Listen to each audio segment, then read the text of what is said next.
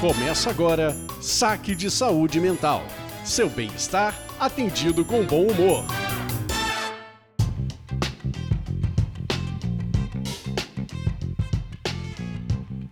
Olá, você está no Saque de Saúde Mental, o seu podcast que acalenta o seu coraçãozinho a cada quinzena. Eu sou a Bianca Dalmaso. E eu sou a Lisandra Brandani. E eu sou Lara de Lima. Nós então, ó, a Lara já se apresentou, já está aqui com a gente. Ela também é podcaster, então antes da gente apresentar aqui o saque para vocês, a gente já vai apresentar a Lara. E ela faz parte, né? Uma equipe que eu posso falar, como que eu diria, um grupo, né? É da equipe do canal dos Berrecas. Então a Lara faz parte lá do pessoal do Berrecas, além de, dentre várias coisas, né? Eles também têm um podcast. Então ela já veio aqui se apresentando porque ela já tá super por dentro da, da dinâmica. Que legal ter você aqui. Se apresenta pra gente, Lara. Claro, antes de me apresentar, meninas, eu queria agradecer, né, pela oportunidade de estar aqui com vocês. Eu me senti assim muito honrada com o convite, né? Ainda mais para falar de um tema que eu gosto muito. Sei que tem milhões de referências assim de renome, né? E vocês acabaram me chamando, quem sou eu na fila do pão, mas mesmo assim estou muito feliz e agradeço o convite. Então, para quem não me conhece, eu sou Lara de Lima, como a Liz já falou, né? Sou integrante da equipe do canal dos Berrecas. A gente tem lá um trabalho de divulgação científica com lives, a gente tem o podcast em parceria com a Dia de Lab. E eu, enquanto, né, profissional, eu sou terapeuta ocupacional há aproximadamente 15 anos. No momento, eu estou no último ano do curso de psicologia, tenho especialização em análise aplicada do comportamento, em TCC, e também tenho formação em psicoterapia do luto, psicoterapia baseada em processos e uma série de outras coisinhas. Gosto muito da FAP, sou líder de ACL, que são os Encontros Viva com Consciência, Coragem e Amor, projeto global da Mavis Psy. E é isso, gente. Basicamente, eu sou essa pessoinha e gosto de estudar bastante. É só isso. É, seja bem-vinda, Lara. Espero que você sinta à vontade. Casa é sua. Obrigada. No episódio passado, no episódio 34, a gente falou sobre términos de relacionamento, em que quando a gente termina ou quando terminam com a gente. E várias vezes a gente falou bastante sobre o luto, luto, luto, e pensamos, meu, precisamos fazer um episódio sobre luto. E aí nasceu o episódio de hoje. Mas antes de ir pro Saque Indica, a gente vai dar os recadinhos de toda a quinzena para vocês seguirem a gente lá no Instagram, arroba saque saúde mental, saúde sem acento. Deixar seu saque pra gente no direct. Agora é direct porque a gente ainda não resolveu o nosso problema do WhatsApp. Então, assim, esqueçam por enquanto aquele nosso número de WhatsApp. Eu acho que relacionamentos é um tema saque que quando a gente fala é bomba. Lota o saque. O teu Instagram, Lara, é arroba Lara... Lara Fernanda de Lima. Mas assim, ó, já vou adiantar que meu Instagram, ele não é profissional, tá, gente? Ele é pessoal. Eu coloco coisa de psicologia, eu coloco coisa do canal, coloco coisa da minha vida pessoal, eu danço, tem foto de dança. Então assim, tem de tudo um pouco lá. Não vão com expectativa que vão encontrar informações valiosas de psicologia que não vai ter. Então, o, o, aonde vão ter essas informações é no arroba canal dos Berrecas, Canal é dos? Berrecas, isso mesmo. Mas pode me seguir lá, não tem problema nenhum, tá, gente? Sou super aberta. Então vamos pro nosso saque indica? Bom dia, meninas! E aí? Cara, bem coisa de fã, né? Primeiro queria falar que tô me divertindo muito ouvindo todos os episódios, mas natural que lança um, eu sempre escuto o mais, o mais recente. Hoje eu ouvi o Não Aprendi a Dizer Adeus e olha, eu dei muita gargalhada, inclusive na parte que a gente se acha um- uma coca com gás gelada no deserto. Tá muito, muito bom todos os episódios. Saque Indica.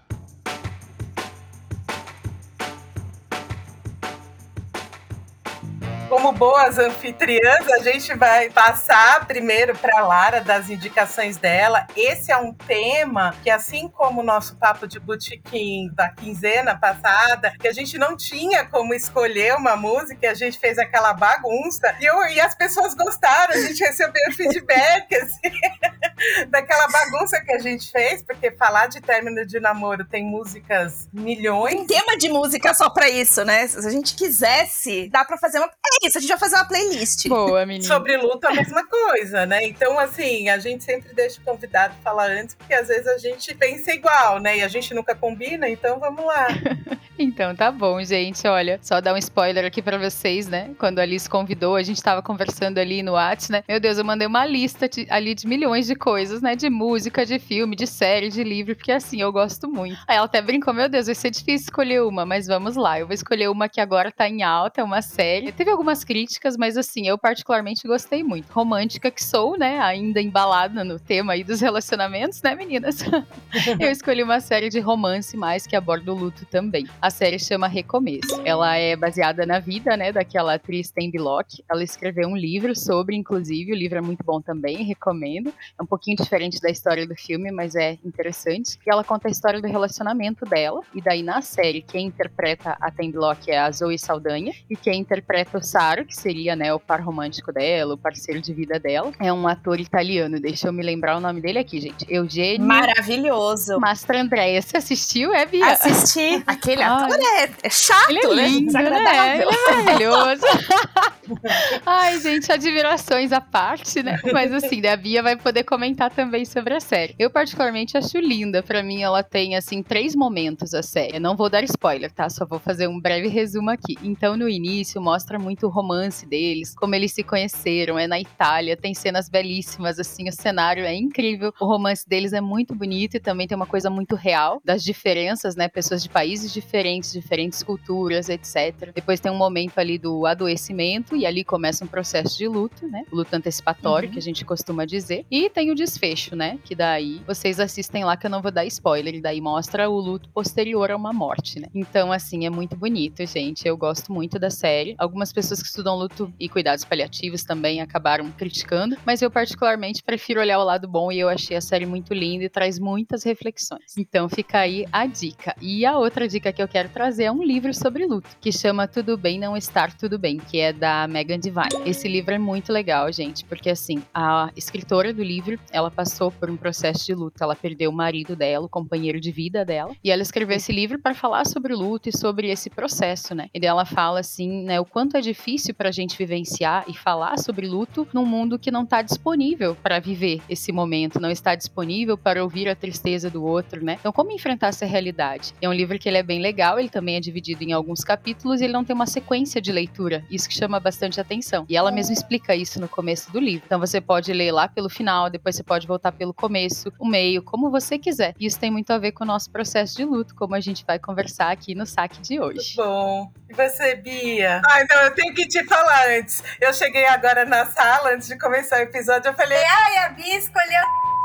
Ele, nossa, sensacional, adorei. Então já tá aprovado pelo nosso editor.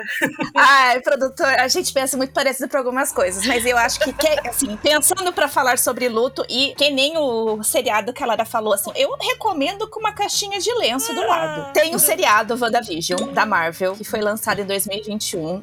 Foi maravilhoso quando lançou, assistiu, voltou naquele momento da Marvel, ódio da Disney, que só lançava uma vez por semana os episódios. Aí tem um momento de nostalgia, de ter que esperar o próximo episódio. Mas quem não gosta de filme de super-herói, não assistiu, vale a pena assistir. É um seriado que vai contando um pouquinho sobre a WandaVision. Eles morando numa uma vidinha bem suburbana, numa cidade no interior dos Estados Unidos. E aí a gente vai vendo qual é a relação dos dois. Por que, que eu tô indicando isso no episódio do luto? Porque quem é fã da Marvel sabe que o Vision morreu. E esse seriado se passa depois da morte do Vision.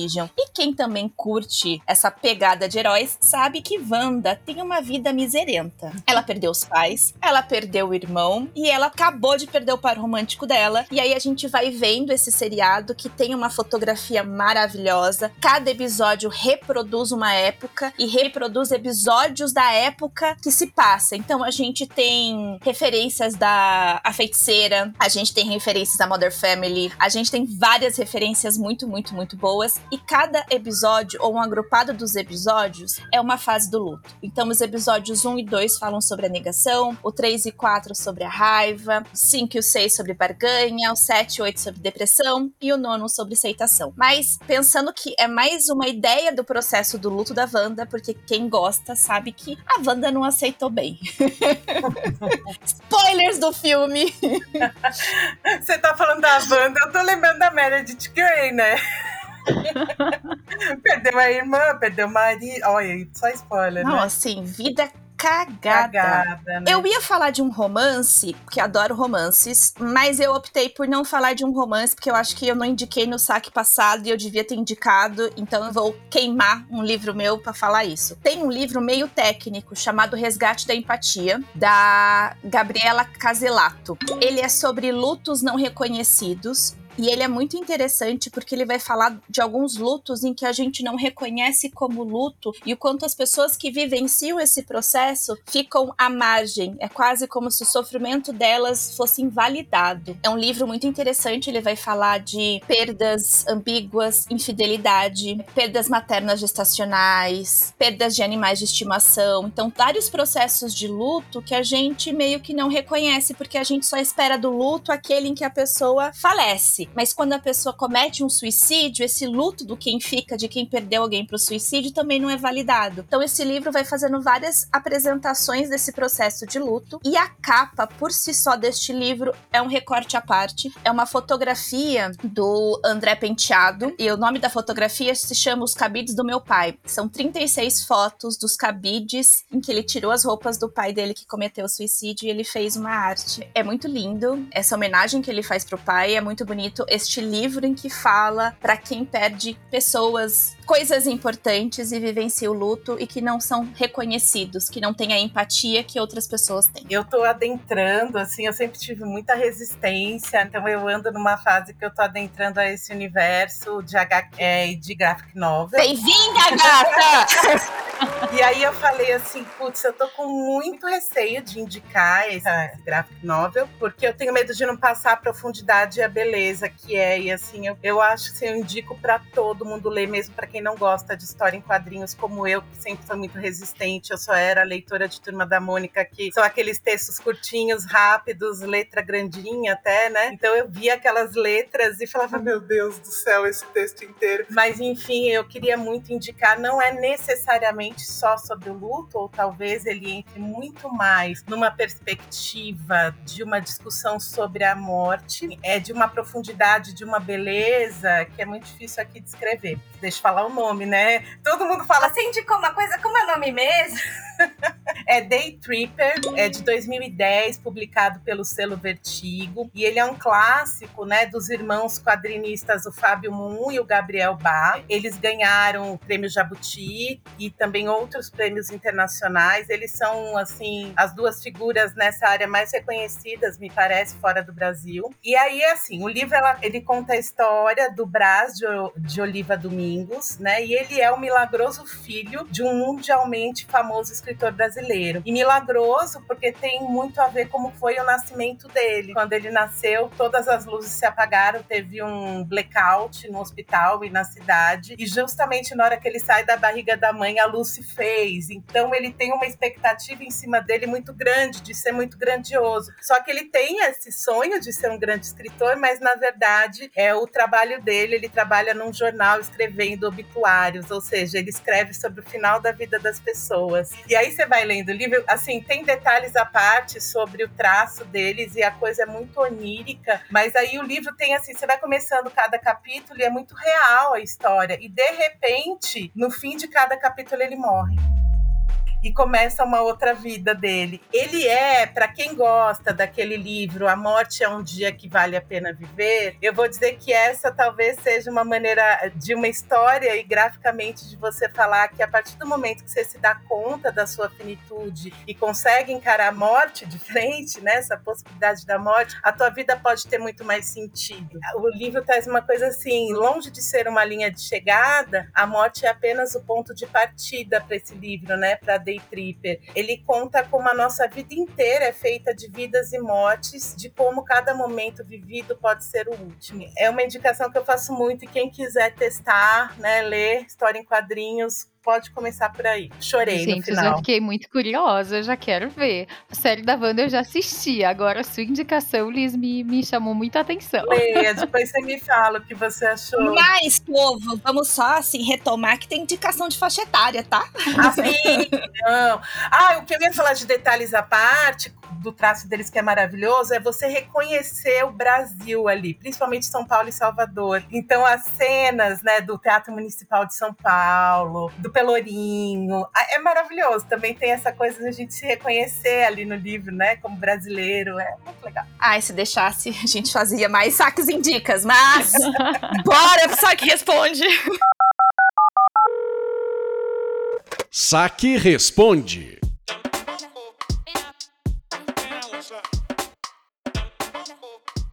A gente jogou lá nosso Instagram para a gente fez assim uma pergunta muito solta. Fale sobre luto, né? Dessa vez a gente não, não fez enquete, não fez uma pergunta muito específica e a gente teve um, muita coisa, né? O pessoal falou bastante. Então vamos ver aí algumas coisas que os nossos ouvintes, seguidores trouxeram pra gente lá no Instagram.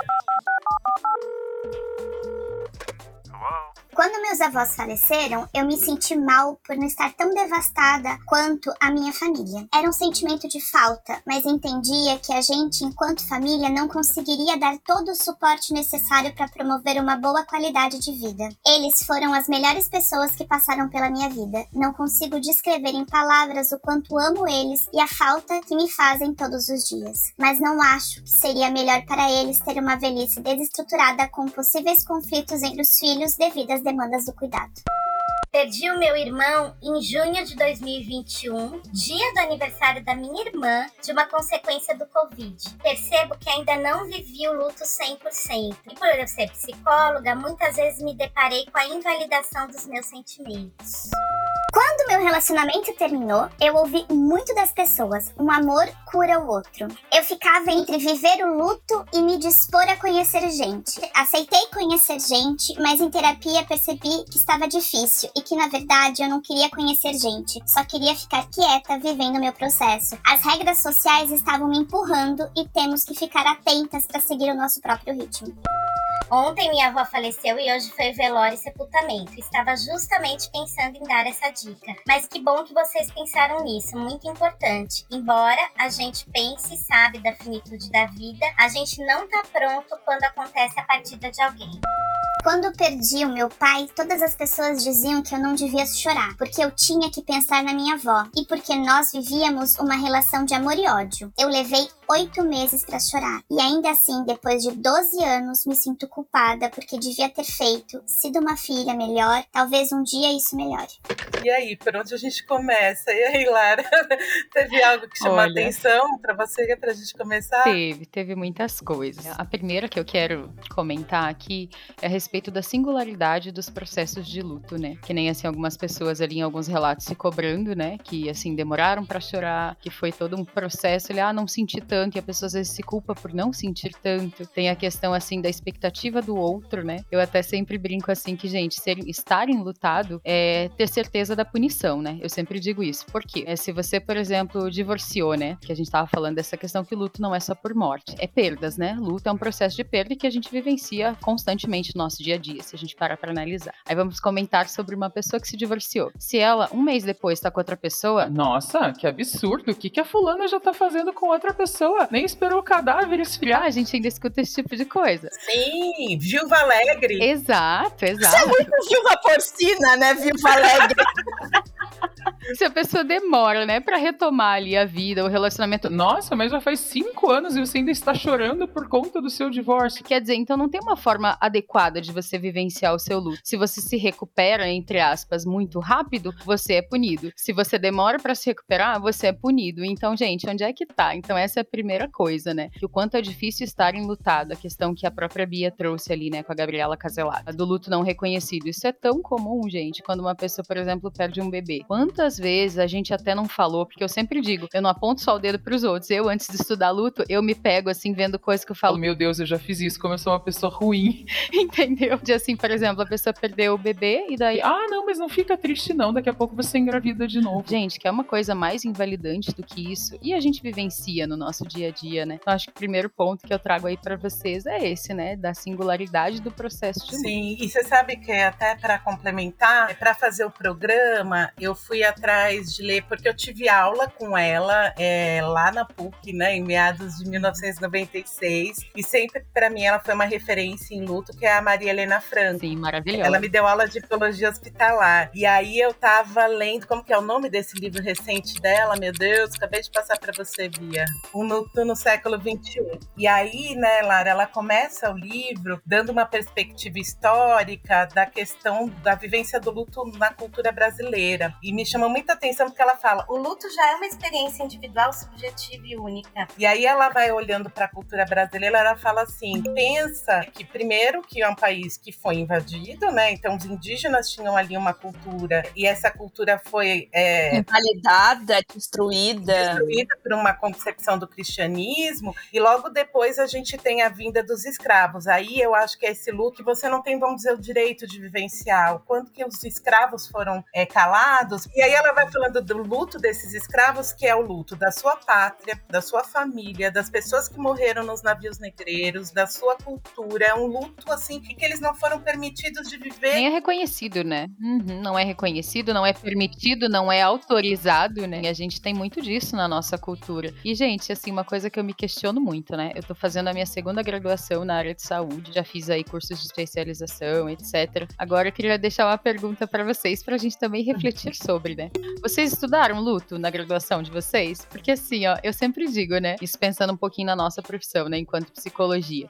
É, depressão eu posso ter, vocês podem ter, uma crise de ansiedade, qualquer um de nós pode ter. Agora, o luto, invariavelmente, é impossível, todo mundo vai passar por isso. Todo isso é um mundo. fenômeno tão presente na nossa vida, na nossa rotina, no nosso dia a dia, porque a gente tem pequenos lutos, sim, no nosso dia a dia. E assim, por que, que a gente não estuda isso? Por que, que a gente não fala abertamente sobre? né? Então, assim, isso é uma coisa que me incomoda muito. Eu fiz até um trabalho acadêmico sobre isso uma vez, porque assim, a gente foi pesquisar quantos, né, quantos cursos de graduação em área de saúde tem disciplina sobre luto, tanatologia, perdas, etc. Não tem. Na verdade, assim, a gente, eu pelo menos, vi muito brevemente na disciplina de psicologia hospitalar, e muito mais voltado para a Uhum. questão da morte, da doença, do que qualquer outro tipo de perda, né? E a gente não estuda, a gente não fala sobre isso, me chama muito. É, isso é muito Daí você tem importante. que buscar fora. Você buscando fora, você encontra, né? Que nem eu fui fazer a formação, inclusive é com o Lucas Barbosa, né? Na escola dele, guarda-chuva, tanatologia e psicologia, que é muito bacana. Ele tem um trabalho muito sério. Também tive aula com a professora Maria Helena Pereira Franco na formação dele. E a gente tem muitas referências, inclusive, aqui no país, na área. Só que assim, a gente não estuda. Se você quer, você tem que buscar fora da graduação. Porque lá dentro, no ensino de base, sendo que o luto é algo básico na vida de qualquer pessoa, a gente não estuda. Quando né? a gente fala dessas coisas, a gente fala de um sofrimento, a gente fala de sentimentos que as pessoas não gostam de olhar, reconhecer. Porque, por exemplo, quando a gente fala de algumas perdas, de alguns lutos, quando eu falo de um relacionamento, pegando o gancho do passado, do tipo, Bora! Vida que seguiu. eu não sei lidar, eu não consigo olhar a dor do outro, porque olhar pra dor do outro, de algum modo, é reconhecer essa dor e reconhecer essa dor em mim. E eu não sei lidar com isso. Então, você sofrer me faz sofrer e eu tenho que lidar com este sofrimento que eu não tô afim de lidar. É muito aquela música, né? Tira seu sorriso do caminho que eu quero passar com a minha dor. Do tipo, Agiliza esse processo, eu não quero que você sofra, porque você sofrendo, você estraga o meu sorriso. Você sofrendo, eu vou ter que entrar em contato. você perder um filho vai fazer eu entrar em contato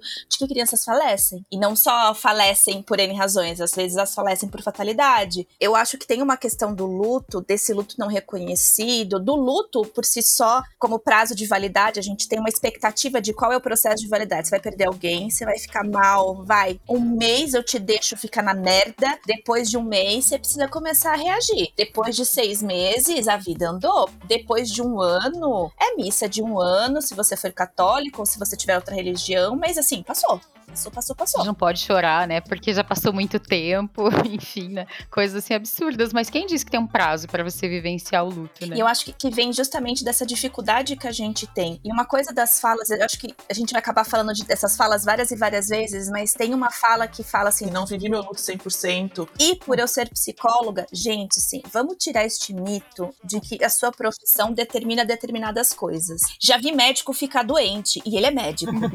Ah, Nossa, Exato. Exato. eu tenho um engenheiro aqui em casa que não sabe trocar lâmpada, né? Entendeu? Então vamos parar com essa coisa. É porque você é psicólogo, você não pode deprimir, você não pode chorar, você não pode Sim, ficar revoltado com as perdas. Você.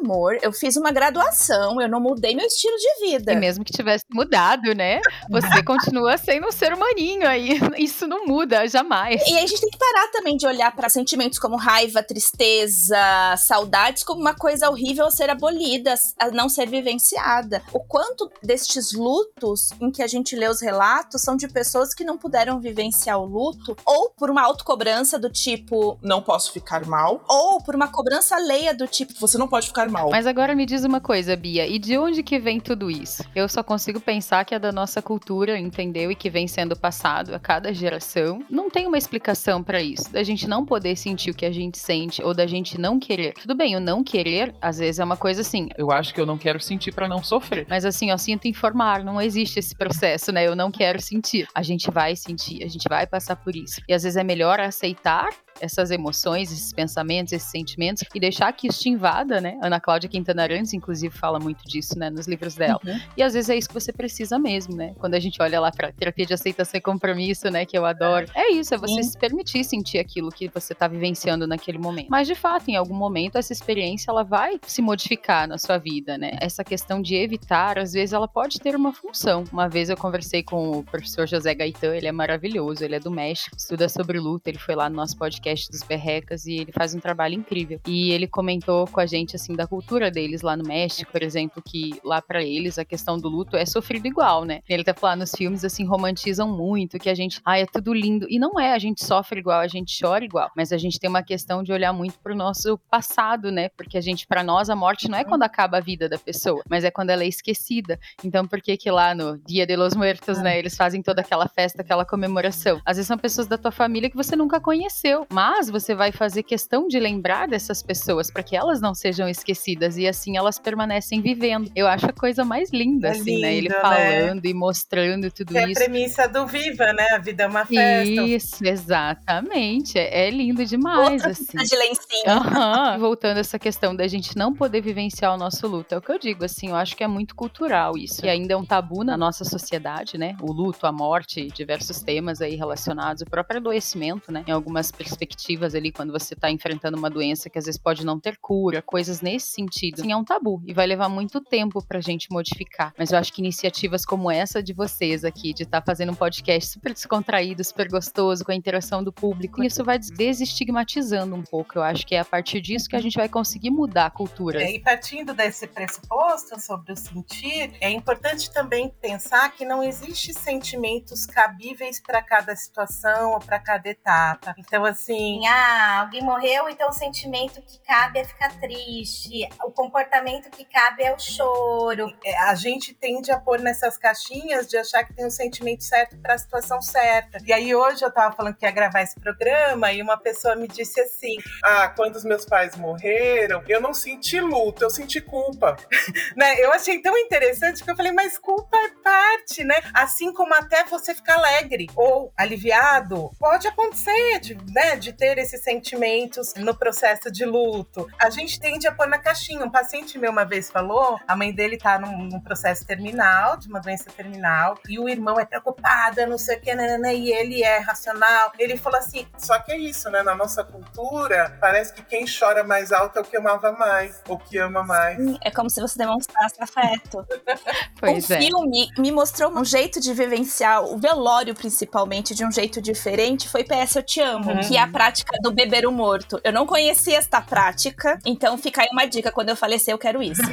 Deixa aqui registrado. E no filme, né, o cara morre, e aí ele é irlandês, então eles vão pra um pub, que era o pub que ele gostava de ir, e a cada shot alguém conta uma história que vivenciou com aquela pessoa que foi emblemática. Eu acho que isso também é um jeito. Então a gente tem vários ritos para vivenciar o luto. A gente tem vários dress codes, vamos dizer assim. A gente tem várias coisas esperadas que variam muito de cultura para cultura, de subculturas. E não tem o certo e errado. São jeitos diferentes de vivenciar. Exatamente. E aí as pessoas ficam estranhando ter reações e acham que não estão sentindo certo. Então a gente já tá dizendo assim para vocês, não tem jeito certo, né, de passar por isso. É, tem gente que vive tanto intensamente o luto que ela tem uma dissociação, ela tem crises de riso. Então, de fato, é uma reação fisiológica. É, o cérebro ele fica tão inundado dessa tristeza, desse embotamento, que um jeito, porque a gente sempre vive na homeostase, né? A gente tem que ter o equilíbrio. Então é uma intensidade tão grande que tem uma resposta alternativa, ou tem que um, uma resposta contrária àquela. Então tem gente que de fato sofre tanto, tanto, tanto, tanto, tanto que tem crise de choro. De choro não, de riso. Minha madrinha, a gente já ficava esperto quando alguém morria e a gente ia no velório com ela, porque quanto mais e aí quanto mais ela tenta controlar, pior fica.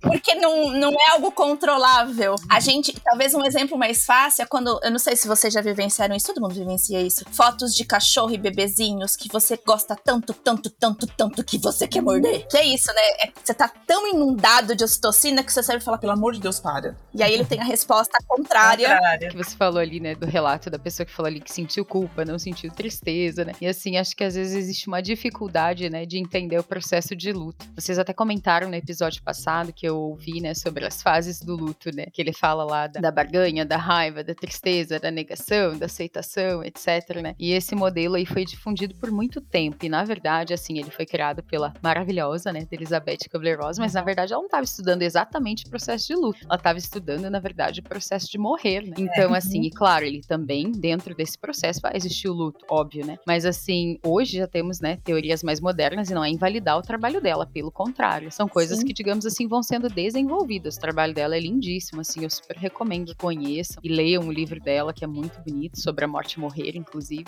É maravilhoso. E daí o que, que acontece? Hoje as teorias mais aceitas, a teoria mais aceita, na verdade, é a, teoria do modelo do processo dual de luto, né? Que ela fala justamente isso, que a gente vai oscilar como se fosse um movimento pendular entre a, uhum. digamos, a gente vai ter momentos voltados para recuperação, restauração e momentos voltados para perda. E isso vai abranger entre as cinco fases do luto que são citadas, né, muito por aí, que não são fases, na verdade, mas são coisas que você vai sentir durante esse processo. Pode ou não sentir, mas não vai ser uma fase, como vocês mesmos colocam lá, que não é um jogo lá do Super Mario, por exemplo, né? Lucas Barbosa sempre fala isso. Ninguém vai passar de fase chegar no boss lá, não. Então, assim, é um processo. E além de sentir tudo isso, né? Raiva, tristeza, barganha, aceitação, etc., vão ter muito mais outras coisas, como essa pessoa colocou, da culpa, etc. E outro detalhe super importante também, eu acho, da gente destacar. Tem gente que às vezes fala, ah, eu demorei para vivenciar o processo de luto. Pode ser por N situações, inclusive, porque assim, você tá se esquivando do sofrer. Só que tem momentos uhum. que você precisa suspender o seu luto. Isso também aprendi muito conversando conversando com o professor José Gaetan, porque que ele falou assim, sei lá, digamos que você era casado e perdeu seu marido. Era ele quem pagava as contas, quem cuidava do dinheiro, você nem sabe fazer isso. Aí assim, além de você passar pela perda da pessoa, você vai ter que lidar com as questões do funeral, do velório, de enterro, etc. Então assim, é tanta coisa às vezes que você não tem tempo de vivenciar o seu luto. Você tem que primeiro dar prioridade a essas questões que você tem que resolver naquele momento, porque senão ele não vai ter um velório adequado, ele não vai ter um enterro, você não vai ter a sua vida ali dando prosseguimento em termos do pagamento de conta de luz, de água, de telefone, o que quer que seja. Aliás, eu descobri que se você não fizer o inventário em 60 dias, você paga multa, né? Isso é uma coisa muito cruel, né? Porque quando alguém falece, eu não sei se vocês já tiveram que tomar frente de quando alguém morre. Assim, é a pior fase da tua vida com um monte de responsabilidade. Você precisa ir atrás, porque assim, o corpo tem que ser liberado, aquele indivíduo que você amou faleceu. E aí, se ele estiver no hospital, você precisa ver, porque como é que vai ser? Vai ser pro ML, vai ser pelo hospital. Pelo hospital, eles vão emitir um documento que você tem que levar lá lá na funerária. Cara, são vários trâmites que se você não, em algum momento, não suspender, ou se, se você for a pessoa que tá tomando a frente, não tiver suspensão desses sentimentos naquele momento, você não dá conta. É muito cruel o que a gente faz com as pessoas que têm que vivenciar o luto de alguém que morre. Mas você tá falando das pessoas que dizem que demoram, né, pra... E às vezes tem, como eu falei, pode ter vários motivos para isso, né? Mas assim, um deles, muitas vezes, num processo de morte, por exemplo, é isso. Às vezes você tem que lidar ali com tanta burocracia que você não consegue nem que você queira se permitir vivenciar aquele luto naquele momento. Então, não sei o que foi o caso dessa pessoa que relatou, mas pode ser isso. Tem pessoas que realmente se esquivam de tal maneira que elas, né, vão adiar esse luto, etc. Então, pode ter várias explicações. Mas assim, nunca se cobrar por isso. Eu sempre referencio também o Lucas Barbosa, que eu adoro, né? Quando a gente se matricula na escola dele, ele dá uma camiseta pra gente. Viva seu luto sem censura. Eu acho que é exatamente isso. É você se respeitar dentro desse processo e entender. Tá, se eu quero sorrir, tudo bem, eu vou sorrir. Se é por nervosismo, se é por dificuldade de lidar com a situação, ou se é porque eu tô feliz mesmo, aliviado, porque às vezes tem pequenos lutos que nos trazem alívio, né? Por exemplo, assim, aposentadoria. Ninguém pensa que alguém que se aposenta passa por um processo de luto, mas passa. E assim, eu, antes de começar a estudar, eu achava que se aposentar era a melhor coisa do mundo, né? Pensava eu. Não, tem gente que às vezes vive tanto em função daquele trabalho que quando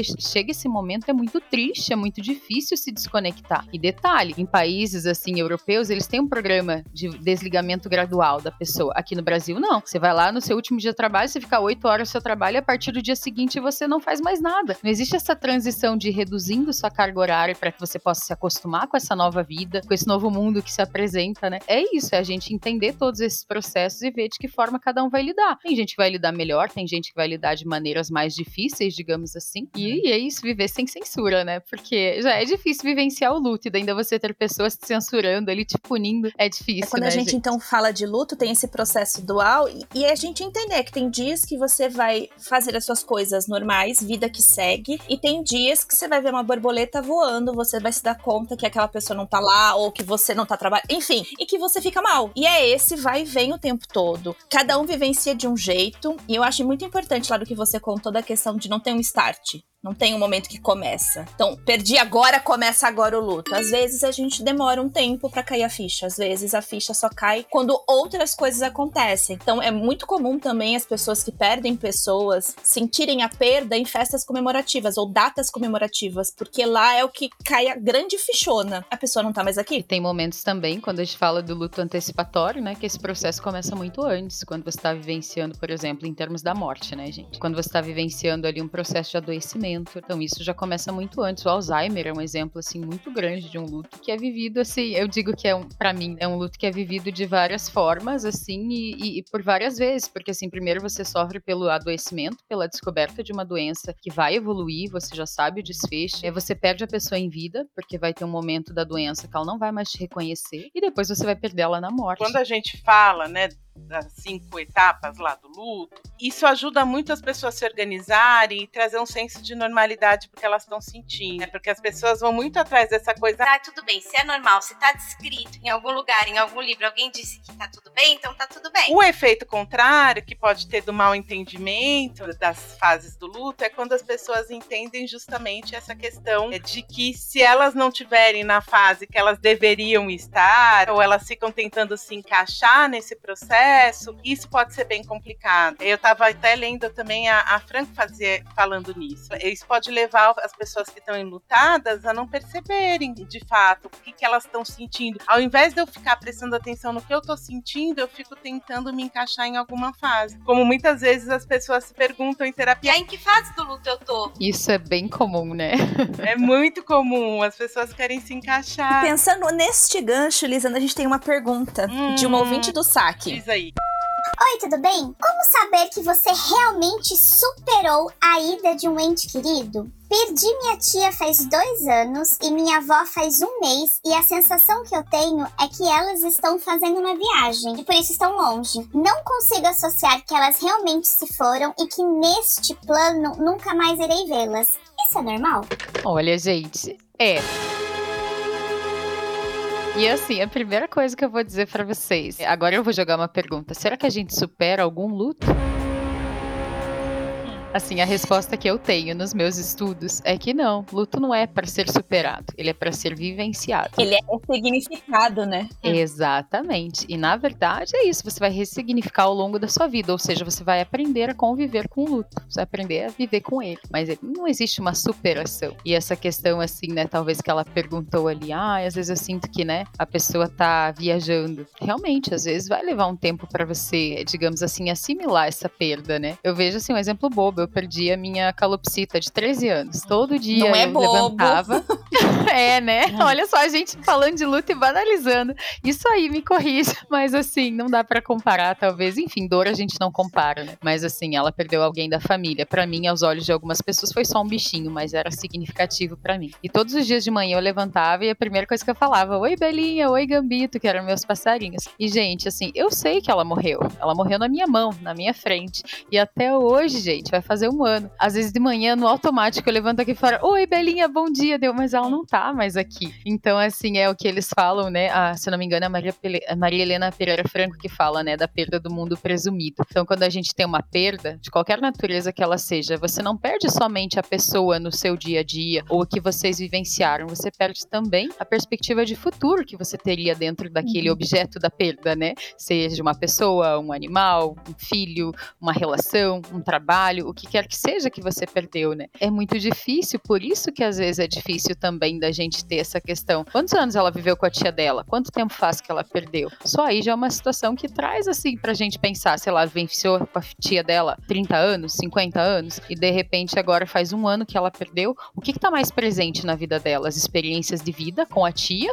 ou a experiência da perda da tia? Então é, é, é bem complexo pensar nessa questão. E o superar, assim, lamento, queridos ouvintes, não, a gente não vai superar nenhum processo de luto, na verdade, na vida da gente. Normal, o que é normal, né? Normal é uma ilu- ilusão. Se essa sensação de que alguém tá fazendo uma viagem é como você vivencia o processo, isso te traz alívio, isso te faz ressignificar, isso te faz bem, cara, faz parte do processo. Se você acha que vivenciar isso de algum modo te faz não entrar em contato, talvez terapia. Eu conheço pessoas que fazem isso e seriados e filmes vendem isso a rodo, da pessoa não desligar a caixa postal e continuar ligando pra ouvir a voz da pessoa. Isso dura por um tempo. Depois de um tempo, quando de fato a gente vai ressignificando coisas, repensando coisas, isso deixa de ser uma questão e passa a ser outra. Do tipo, outras coisas vão acontecendo, mas o normal não tem resposta normal ou não, certo ou errado. A questão é o quanto isso te faz bem ou o quanto isso você acha que te deixa preso, te deixa ruminando, te faz mal. Eu tenho essa perspectiva de que algumas pessoas me traz conforto pensar que elas estão viajando, que elas não estão aqui, mas que se eu quisesse pegar o telefone eu entraria em contato com elas. Não quer dizer que eu acredito que se eu pegar o telefone eu vou falar com elas, mas me, me dá uma sensação gostosa, principalmente quando eu sonho com elas. Não, e agora a gente tá numa era que não existia, né? Que a gente tem áudio, a gente tem vídeo de monte. Não que não tinha, né? Mas hoje a gente tem. Assim, antes eram as fotografias e as memórias. E hoje você tem coisas muito concretas. Tem formas de registro, né, que antigamente não se tinha. Tem Facebook, né, que não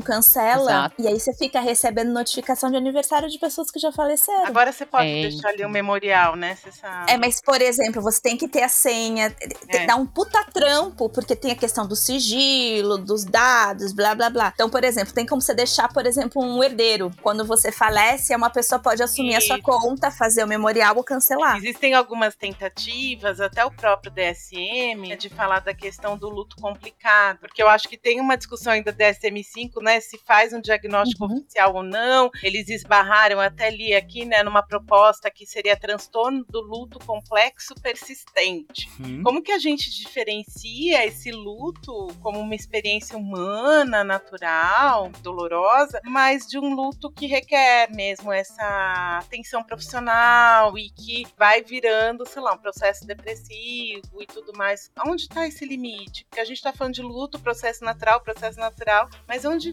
fica, né, essa linha divisória? Eu acho que talvez a questão seja essa, né? O quanto isso te prende. Vamos pensar, adoro romances. E tem romances de época, então, que tinha as regras do processo do luto, mais legal ainda. E que eu acho que fica bem demarcado a questão dos lutos complexos ou complicados, em que a pessoa, ela deixa a casa como era antes da pessoa falecer. Ela não tem mais interações sociais que ela tinha antes, porque ela não pode interagir com pessoas, ela não pode mais ser feliz, ela não pode mais participar de festas, ela não pode vestir roupas coloridas. É um limite do o quanto isso te paralisa ou não. Não, acho que tá, tá perfeito sim, Bia. O que que acontece? Se você consegue dar seguimento à sua vida, não tá te privando, por exemplo, de você trabalhar, de você ter ali suas relações sociais, de você interagir com outras pessoas, mas ainda assim você tá vivenciando processos dolorosos, ok. Agora eu acho que é bem isso. Se você chega num momento que você percebe que você tá paralisado diante da tua vida, que tá afetando as diferentes áreas da sua vida, aí realmente uma ajuda profissional faz muito sentido. Se você não consegue levantar para trabalhar, para fazer o mínimo do seu autocuidado, interagir com pessoas, às vezes cuidar. Na série, né, que a gente estava falando do recomeço ali, tem uma cena que mostra muito isso da Zoe Saldanha, né, da atriz lá. A filha dela precisa de cuidados, ela não tá cuidando da filha, ela tá lá sem tomar banho, deitada na cama, não sai da cama. Aí realmente, será que isso tá sendo saudável? A gente tem que ter sim os nossos momentos, né, de vivenciar a nossa dor. E tudo bem se você ficar lá um dia sem tomar banho, né, enfim, a tristeza. Agora, se isso virar uma rotina muito prolongada, aí realmente talvez seja o momento de, de procurar ajuda. Mas realmente é uma linha tênue, é difícil pra gente diferenciar às vezes, principalmente quem tá vivenciando o luto, que às vezes tem essa dificuldade de se expressar tudo mais. Mas eu acho que é algo que a gente tem que sim conversar, debater. É um assunto controverso, né? Mas existe sim, né? O luto complicado e existe a questão ali do luto enquanto um processo natural da nossa vida, né? Mas cada caso acho que tem que ser analisado de forma individual para a gente poder, digamos assim, entender, né? Esse processo até onde que ele tá saudável e aonde que ele começa a se complicar. E a gente também precisa parar de, de achar que pedir ajuda é uma coisa ruim, do tipo, Exato. às vezes eu tô passando por um processo de luto, mas eu preciso de suporte, porque eu não quero fazer as coisas, apesar de eu estar fazendo as coisas, eu não quero fazer as coisas. Eu não preciso também estar no fundo do poço ou estar muito mal para pedir ajuda. A gente também precisa parar de romantizar essa questão de ter que ser herói, heroína, bater de frente, vida que segue. Eu acho que a gente também precisa começar a naturalizar que pedir ajuda é saudável. Você não tá bem.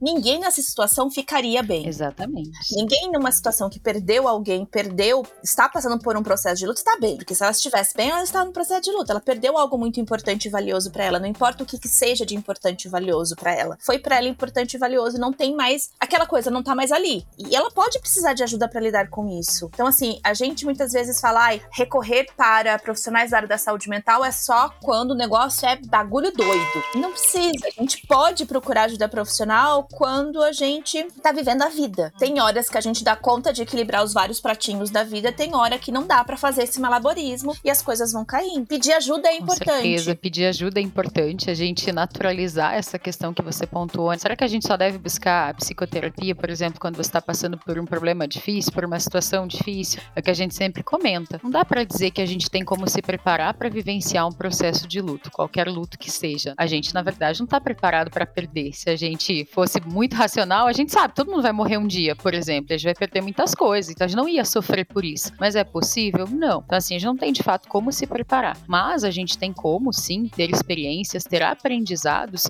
que, no momento de uma perda, talvez possam contribuir para que a gente consiga enfrentar essa perda de formas diferentes. Preparados não estaremos nunca, mas tem coisas que a gente pode trabalhar em nós e que vai nos ajudar nesse processo e quando esses momentos chegarem. Mas você sabe que essa frase, né, a gente nunca está preparado, eu concordo com essa frase.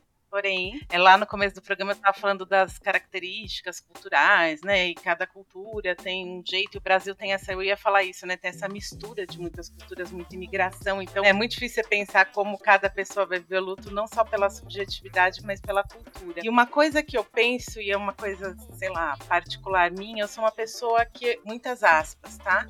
Eu gosto de falar sobre a morte. E eu tava até conversando sobre isso hoje. As pessoas parece que quando a gente vai falar da morte, da nossa própria morte ou da morte do outro, a gente tem na nossa cultura essa coisa que parece que, ai, se eu tô falando isso, eu vou. É uma coisa meio. Atrair. É, você vai atrair, não fala, bate Para de na falar madeira.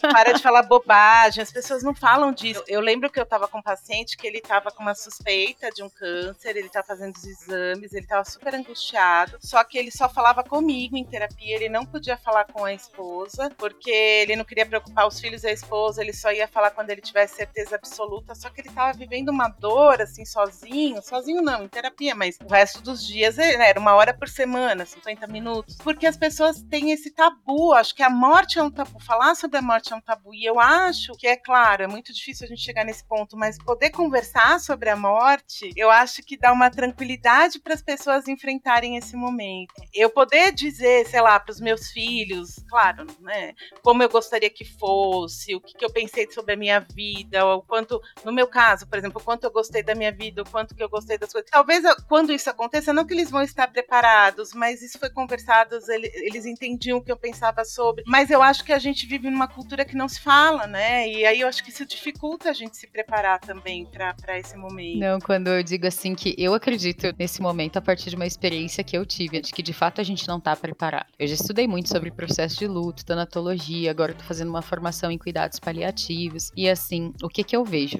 A teoria é muito bonita quando você vai falar, por exemplo, dessa questão que você pontuou, né, das diretivas antecipadas de vida. Então, assim, poxa, de repente a pessoa tá ali vivenciando um processo de uma doença terminal, ela vai entrar num processo ativo de morte e assim. Ah, que legal saber o que ela quer e tal. Mas eu vou falar um exemplo assim da minha vida. Minha mãe, ano passado, foi diagnosticada com câncer, né? Um câncer muito agressivo de pulmão, assim, por sorte, foi no início do processo ali. Então ela tinha uma chance de cura. E daí, assim, no início desse ano, minha mãe quase faleceu. Eu tava de férias, inclusive, e tinha planos de viajar, etc. Porque minha mãe passou muito bem o tratamento, diferente do que a gente imaginou que seria, do que poderia acontecer. E ela passou muito bem. E quando ela terminou o tratamento, praticamente, ela foi hospitalizada e ela realmente quase veio a falecer. E o que que acontece? A minha vida foi um inferno nesses 15 dias, gente. Como foi difícil, entendeu? E olha assim, dizer. Ah, não, mas ela, né, tá estudando psicologia, é TO, tem formação em luto, cuidados paliativos, assim. Gente, foi extremamente desgastante esse período que minha mãe tava lá. E eu lembro, assim, que eu pensei muito nisso, porque quando minha mãe adoeceu, eu cheguei a tentar abordar esse assunto com ela, mas na minha família é bem difícil. Uma vez que eu comentei com eles, eu quero ser cremada. Para de falar bobagem, guria, vira essa boca pra lá. Isso, Como se não assim, eu falar, não pudesse é. acontecer. Exato.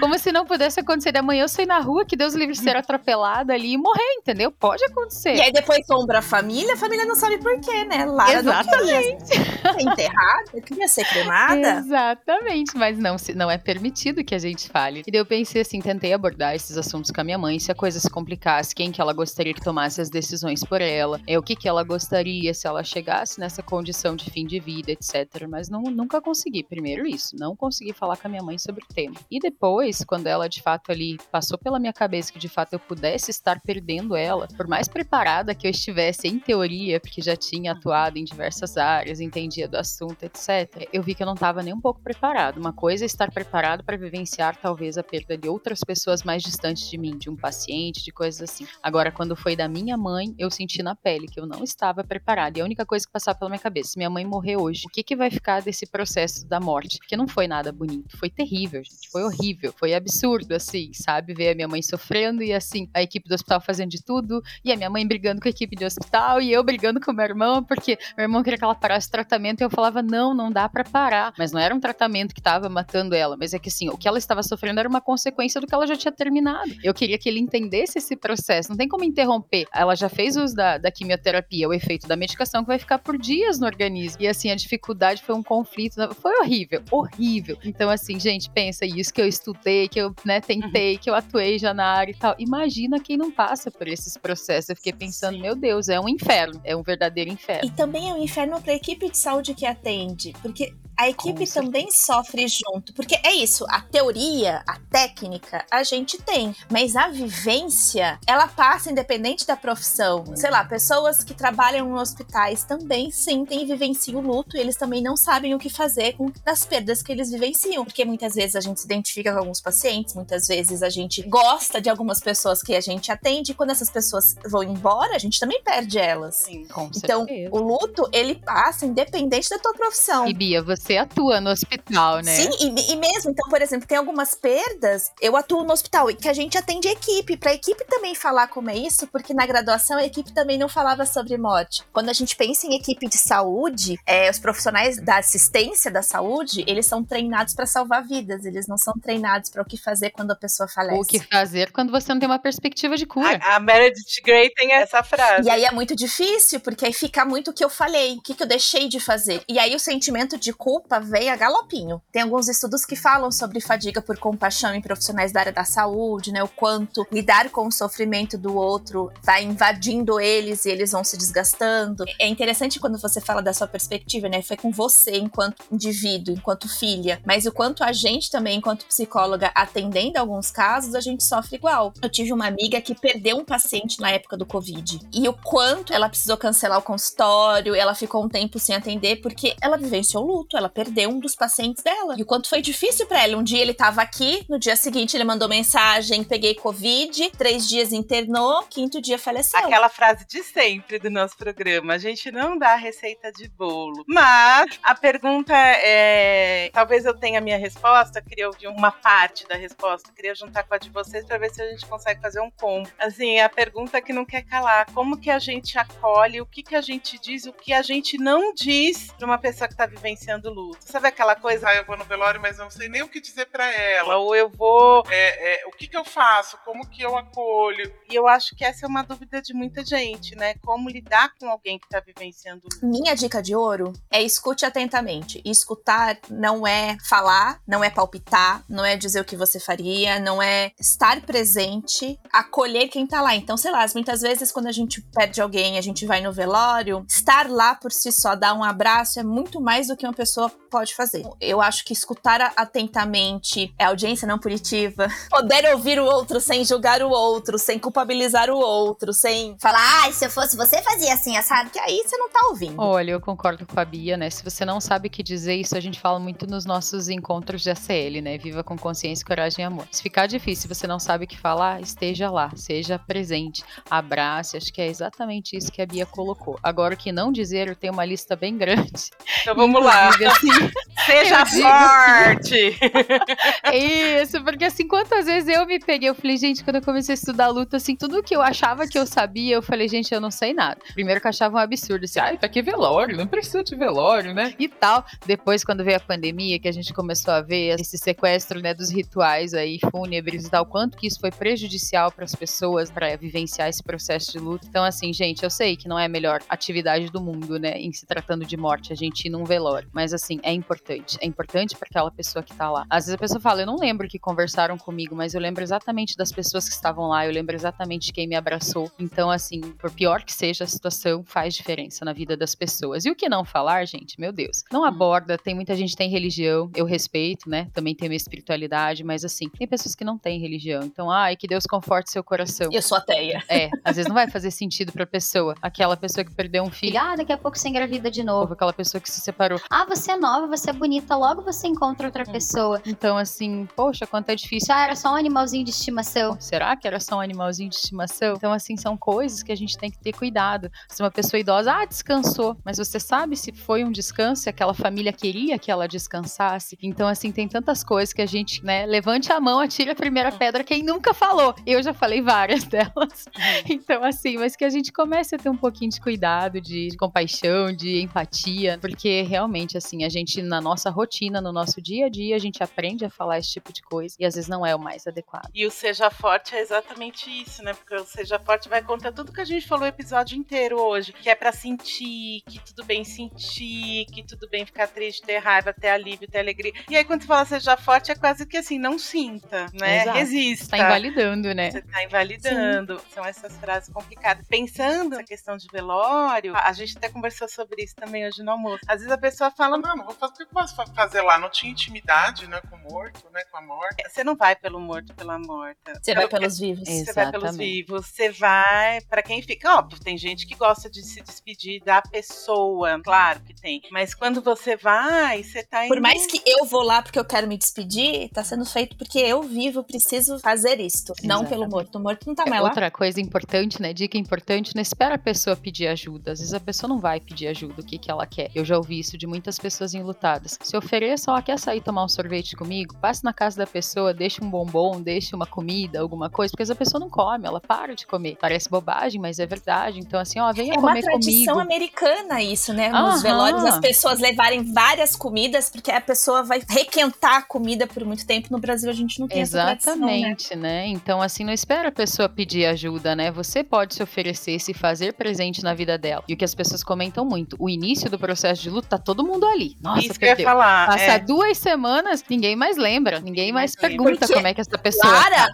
processo corre. Duas semanas, já não tá na aceitação? Agiliza, agiliza, caixa. vida É. normal, vida que segue, bola pra Hã? frente, né? Ai, mas eu acho que é isso. Eu tô pensando aqui nas coisas que eu fui lendo tal. Tem muita coisa ainda pra se discutir. Então, é como a gente sempre diz, é um tema que ainda não se encerra. Mas eu acho que pra esse episódio. Ele se esgotou. E talvez seja isso. Tem várias coisas que a gente não falou, que a gente poderia abordar. Daria pra fazer três horas de podcast tranquilamente com o pé nas costas. Mas você que tá ouvindo a gente, segue lá na gente no, no Instagram e deixa comentário, pergunta, dúvida, o que, que quer que a gente converse de novo. A Lara vai voltar, a Lara não vai embora. Então a gente pode Obrigada, fazer amiga. parte 2, parte 3, parte 100, parte várias coisas. então, vamos pro nosso papo de botequim? Papo de Botequim.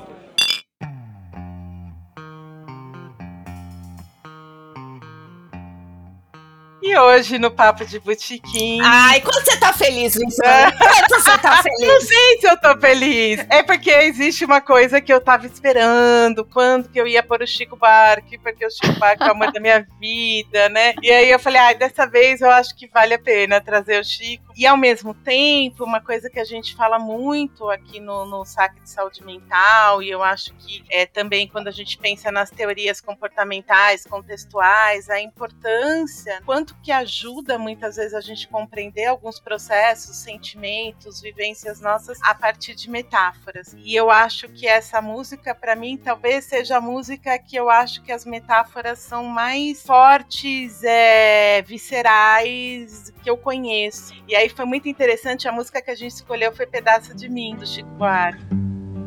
Ó pedaço de mim, ó metade exilada de mim.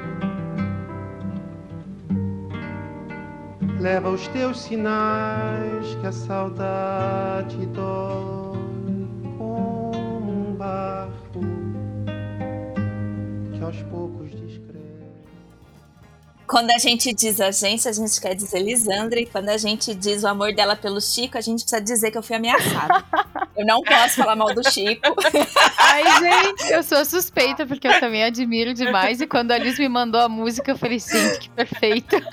E, e é isso, eu acho que essa música, é, Pedaço de Mim, dele, é uma. É uma é- é- é várias metáforas pesadas. É, é condiz com o tema, né? É, e sabe que olha as coincidências dessa vida, né? Porque eu, eu- eu- a peça do Chico que eu mais amo e já assisti várias montagens foi a Ópera do Malandro. E essa música faz parte da Ópera do Malandro. E eu achava que a música fazia parte do contexto da peça, que inclusive tem a Genil Zeppelin, né? É, é, enfim, tem várias músicas incríveis. Só que aí, né, agora a gente tá no dia 2, agora no, né, no final do mês passado, é, a gente lembra da atrocidade. Dia 2 de, que as pessoas falam que a gente não fala Dois- data direito. 2 de abril de 2023. E no fim do mês passado, né, a gente é, lembra das atrocidades que foram cometidas do que foi a ditadura militar. E aí, pesquisando mais sobre a música, que eu sempre dou umas pesquisadinhas além daquilo que a gente conhece, Conhece. a música. E essa música não foi só uma música feita para a Ópera do Malandro. Então tem uma história é, da Zuzu Angel, que era uma estilista, né, bem famosa na década de 70, e o filho dela, que é o Stuart Angel Jones, foi assassinado pelos militares na ditadura militar. Então essa música eu vou até ler, né, que eu tirei do blog do Roberto Moraes. Ao mesmo tempo, é quase um hino a todas as mães que perderam seus filhos vítimas de violência ou do destino desconhecido que altera a ordem natural do ciclo de vida. E eu achei assim, eu não tinha ideia, né? Primeira coincidência de ser muito próximo ao dia que a gente relembra dessa memória muito ruim da nossa história, a gente ter, eu ter escolhido uma música que também tem muito a ver com E isso. tem um filme, pra quem quiser, da Zuzu Angel. Ah, é É, verdade. lin- é incrível. Não vou dizer que é lindo, é muito triste, né? Mas assim, vale a pena É. assistir. né? Que é de 2006 com a Patrícia Pilar e o Daniel de Oliveira. Que aí fica talvez mais emblemática ainda a letra dessa música.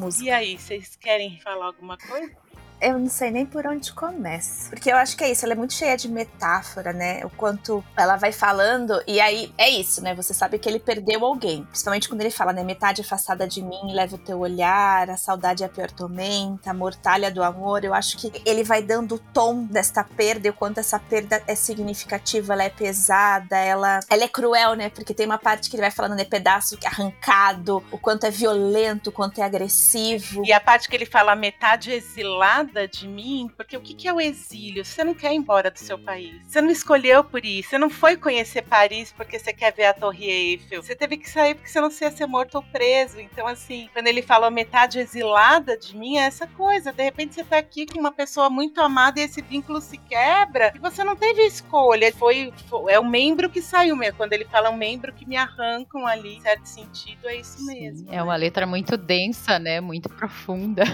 E eu Sim. acho que é bem isso, né? Essa questão assim do que é arrancado. E pode observar, a maioria das nossas perdas não é programada, não é planejada elas vêm e são abruptas e você realmente é isso, é como se arrancasse um pedaço de você, né? Eu acho que é, descreve muito bem esse processo de perda. E, talvez seja isso, né? A gente vai falando de uma perda que quando a gente sabe a história da música tem outro contexto, principalmente por conta das escolhas de algumas metáforas visivelmente, graficamente agressivas, violentas, duras, eu acho que vem da época. Mas eu acho interessante, né, o quanto a arte talvez descreva bem, porque por mais que ele descreva, não tem muitas palavras, eu não sei se, se para vocês faz sentido, mas fica do tipo uma sensação de vazio com essa música, porque ele diz, mas não diz. Uhum. E eu uhum. acho que com o luto, né, dificuldade de nomear, de, de dar um contorno, de estar próximo disso. É, uma, é, um sentimento que a gente quer evitar, que a gente não quer estar próximo. Eu, eu acho que essa música é interessante. Eu acho que o Chico é um puta compositor, é um puta músico. E o quanto é. Eu não sei, eu acho que ele consegue reproduzir com as metáforas que ele usa justamente essa ambivalência do a gente estar tá próximo e aí a gente se afasta, a gente consegue nomear um, A gente não consegue nomear, a gente usa metáforas metáforas para tentar explicar um pouco daquilo que a gente sente. Acho interessante. É isso que você pontuou das poucas palavras. Claro que ele, como você mesmo disse, é uma pessoa incrível, assim, tem um trabalho genial. Foi feito propositalmente e acho que dá justamente essa ideia de circularidade, né? De uma coisa ali como se você não conseguisse sair daquele ciclo, daquilo que tá te prendendo, daquela dor, daquela coisa difícil, né? Então, assim, eu acho que me remete muito à letra da música, essa questão da circularidade. Mesmas palavras, a mesma ideia o tempo todo, de formas diferentes diferentes, e assim, com essa dificuldade de você nomear, expressar, mas você entende que tá ali. Tem um vazio, mas você consegue captar o que tem ali. Então me, me, remete muito a isso. E acho que tem tudo a ver com o que a gente tá falando hoje, né? Do processo o de. O que eu acho que um dos pedaços que talvez mexem mais comigo, todos mexem, mas é quando ele fala que a saudade é o revés do parto. Interessante, porque quando você tem o parto, algo nasce, algo sai de você e vai, né, ter uma história longa pela frente. E aí o revés, quer dizer, o inverso do parto é como se você tivesse que pegar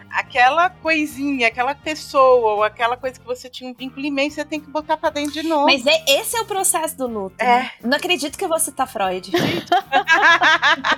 Perplexa, tô Gente, passada. Eu sou analista do comportamento, mas eu sempre digo, Freud é uma pessoa muito importante pra psicologia. Se hoje a gente tem a clínica psicológica, é graças a ele. Ele foi um dos pioneiros aí no estudo do luto. Gente, Freud tem que ser citado E pra sim. ele é isso, né? O luto é nada mais é do amor ou do sentimento, da afetividade investida para fora que vai ter que voltar para dentro. É isso, é o revés do pai. Eu piei todinha aqui, não acredito que eu falei do Freud. Eu não falei mal, eu falei bem. E não falou Ai, mal do cho... Chico. Ai, chocada. Onde Gente. está o Skinner nesse momento? Nossa, ele tá caçando a minha carteirinha de analista do comportamento. Nossa, eu tô, tô sentindo daqui as chamas do inferno.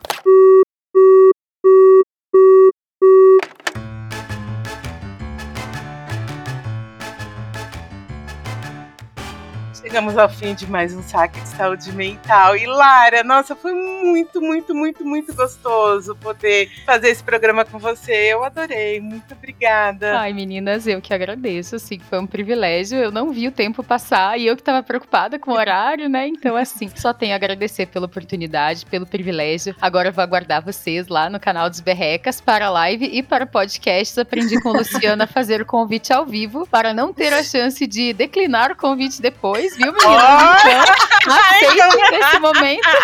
Aliás, um beijo pros meninos lá do Berreca. Verdade, dos berrecas. Um beijão pra Ih. todo mundo. Muito prazer, Lara. Foi uma honra. E é isso. O convite é que vai ter continuidades, assim.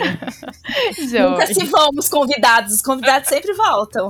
Maravilha. E sugiro também que convidem outras pessoas maravilhosas que falam sobre o luto, né? Eu digo assim, eu só tô engatinhando na área, eu só tô aprendendo a circular por esse, esse mundo aí que é tão rico e tão vasto que é estudar o luto, né? Mas assim, tragam outros convidados também. Eu vou me sentir super privilegiada de voltar, assim, mas convidem outras pessoas, tenho vários contatos. Fica aí a dica pra vocês quando quiserem, né? Contatos temos muitos.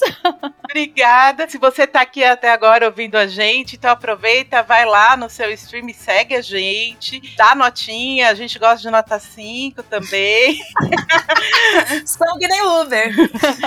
E é isso, como que é, Bianca? Se gostou? Se gostou, compartilha com os amiguinhos, coleguinhas, comenta, deixa recadinho, segue a gente no Instagram, segue a gente na sua plataforma de podcast favorita. E se não gostou, compartilha com os inimigos, com as pessoas chatas, mas compartilha. Um beijo, até a próxima quinzena. Tchau, tchau. Beijos. Tchau, gente. Até.